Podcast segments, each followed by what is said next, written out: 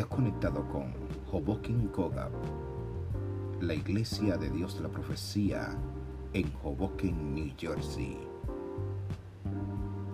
Rompiendo cadenas, cadenas.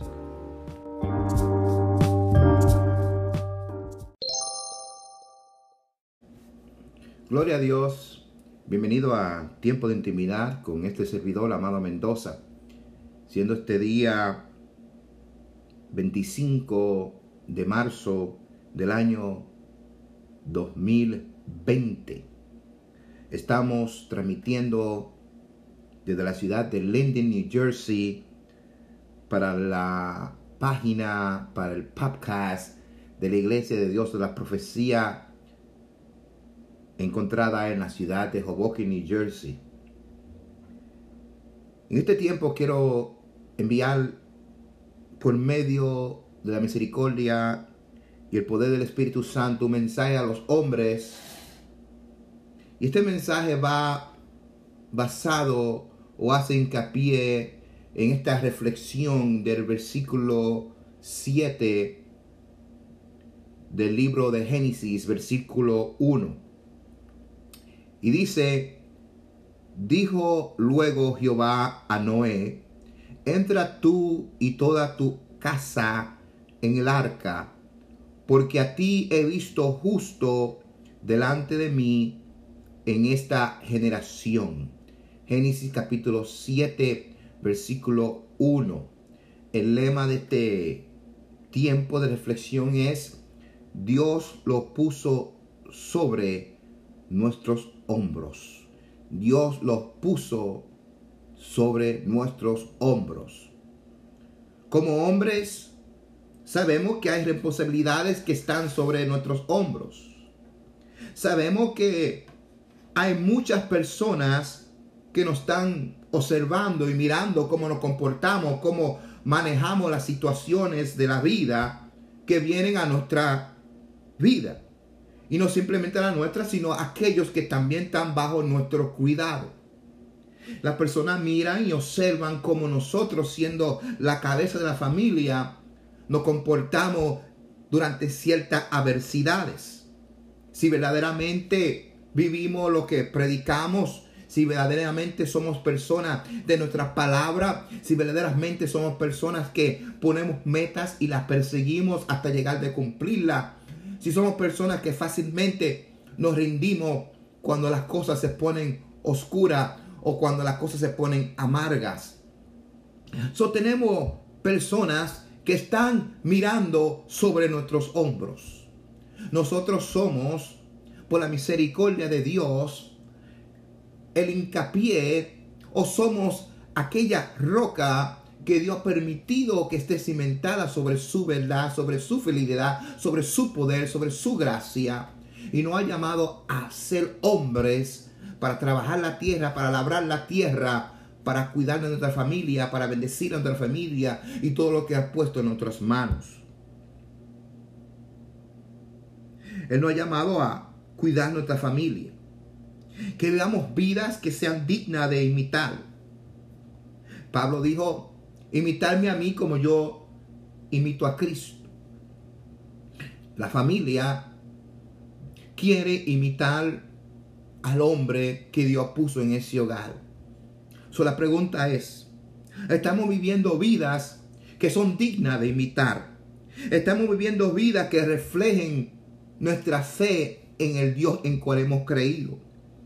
Tenemos que concentrarnos y caminar cuidadosamente, saber exactamente a dónde estamos cimentados, conocer exactamente que estamos siendo vistos por otros por nuestra familia y que ellos están imitando nuestra vivir, están imitando nuestra forma de comportarnos.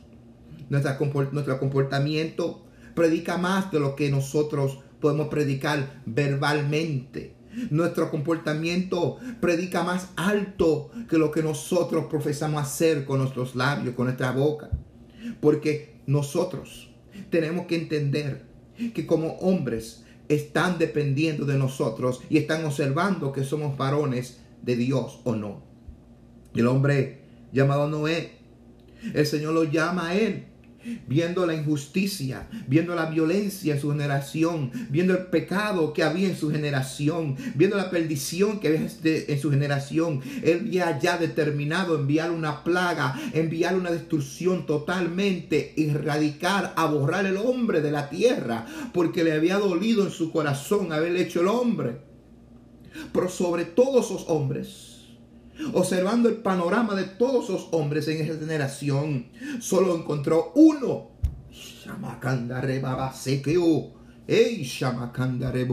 Solo uno que lo encontró justo en su generación. Solo uno que hizo la diferencia. Solo uno que podía marcarse que, era, que vivía diferente.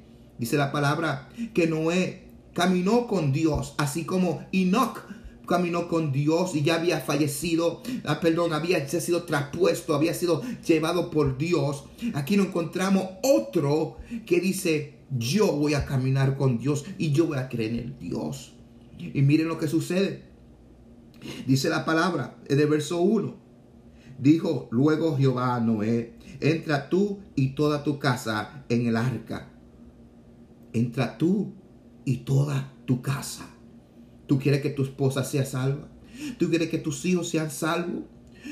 ¿Cómo estás viviendo delante de Dios? ¿Cómo te estás comportando delante de Dios? ¿Ora o deja que tu esposa ore? ¿Busca o deja que tu esposa busque? ¿Intercede o deja que tu esposa, tu esposa interceda? ¿Lee la palabra o deja que tu esposa lea la palabra? Oh, qué bueno tener una mujer de oración. Qué bueno tener una mujer que busca. Qué bueno tener una mujer que está conectada de Dios. Pero hay algo que Dios quiere de ti, varón. Dios quiere que tú seas la cabeza de esa casa y que tú seas que interceda. Que tú seas el que busque porque Él desea revelarte algo. Hey, Él quiere estar en acuerdo contigo. Que tú estés en acuerdo con Él. Porque mira, Noé estaba de acuerdo con Dios. Y Dios le dijo, entra tú y toda tu casa en el arca. Porque a ti, a ti he visto justo delante de mí en esta generación. Yo te he visto justo en esta generación. ¿Por qué? Porque Noé le había creído a Dios y creerle a Dios siempre equivale a la justicia. ¡Hey!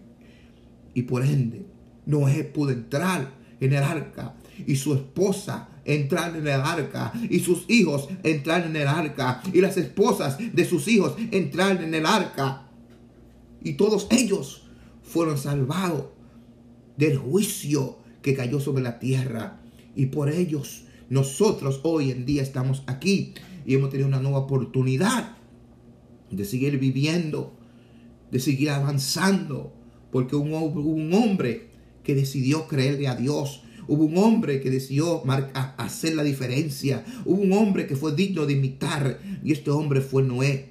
Así que clase de hombre eres tú, varón de Dios. Vamos a imitar a Cristo Jesús. Y vamos a echar para adelante. Porque nuestra familia están sobre nuestros hombros. Que el Señor le bendiga. Que el Señor le bendiga. Este ha sido tu hermano amado de tiempo de intimidad de la Iglesia de Dios de la Profecía en Hoboken, New Jersey.